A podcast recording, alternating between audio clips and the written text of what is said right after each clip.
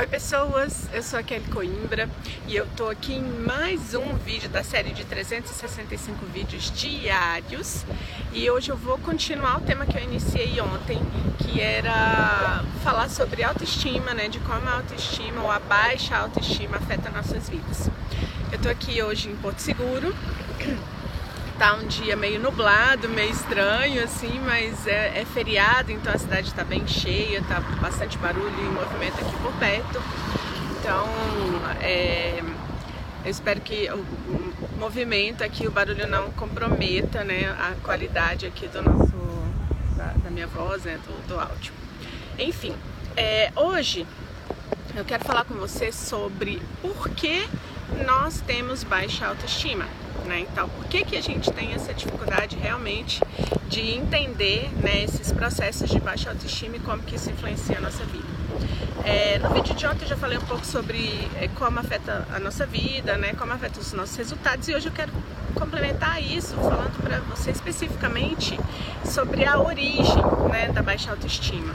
E o que, o que acontece na verdade é que nós formamos a nossa personalidade na nossa infância né? Então, de zero até mais ou menos oito anos, né? A gente tem aí o que se chama de formação da personalidade. E isso é feito, né? Essa formação de personalidade, ela leva em consideração as nossas vivências, né? Aquilo que a gente ouve, aquilo que a gente é, é, vê, aquilo que a gente sente, né? Corriqueiramente. Então, ali a gente vai formando as nossas crenças. E como eu falei ontem para vocês, a gente tem crenças de. A questão da autoestima está relacionada às nossas crenças de identidade, né? Então, na nossa infância, a gente tem essa formação da nossa personalidade e tem a alimentação dos nossos três pilares de crença, que são as crenças de, de identidade, as crenças de capacidade e as crenças de merecimento.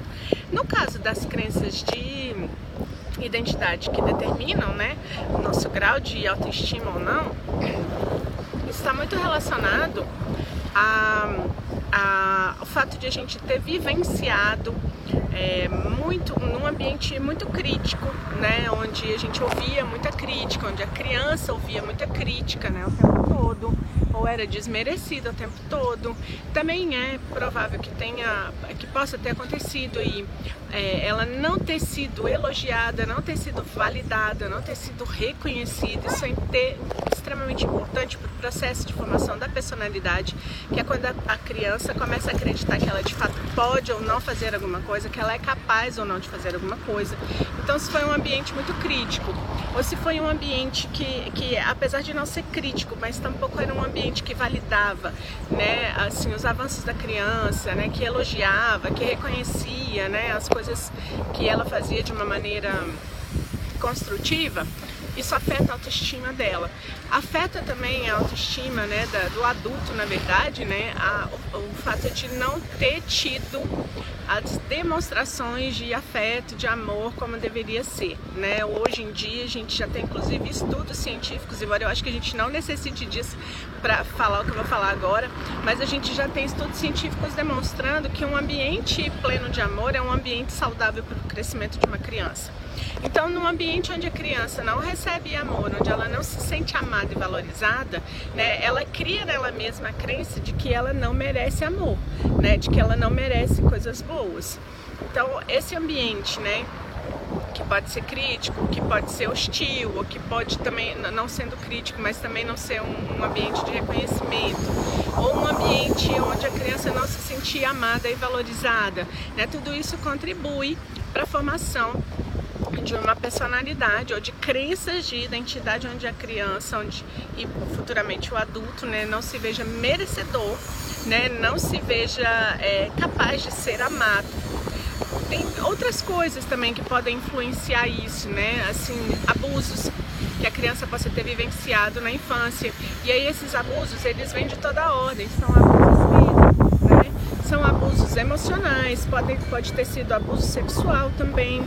Então, um ambiente onde a criança tenha sofrido abuso, ou, ou, ou ela talvez não pode não ser no ambiente, mas se ela tiver vivenciado situações de abuso, seja ele de Isso também contribui para a formação da crença de identidade da criança e, consequentemente, para ela ter baixa ou autoestima né, para ela se valorizar ou não. A ausência também é uma outra coisa, né, que influencia de maneira muito é, forte a formação de personalidade da criança, a crença de identidade dela, né, e futuramente do adulto. E quando a gente fala de ausência, eu estou falando de morte, eu tô falando de situações de divórcio, eu tô falando de situações em que às vezes os pais davam mais atenção para um dos filhos e deixavam o outro, né, ou os outros é, com menos atenção, às vezes nem era intencional, mas acontecia isso.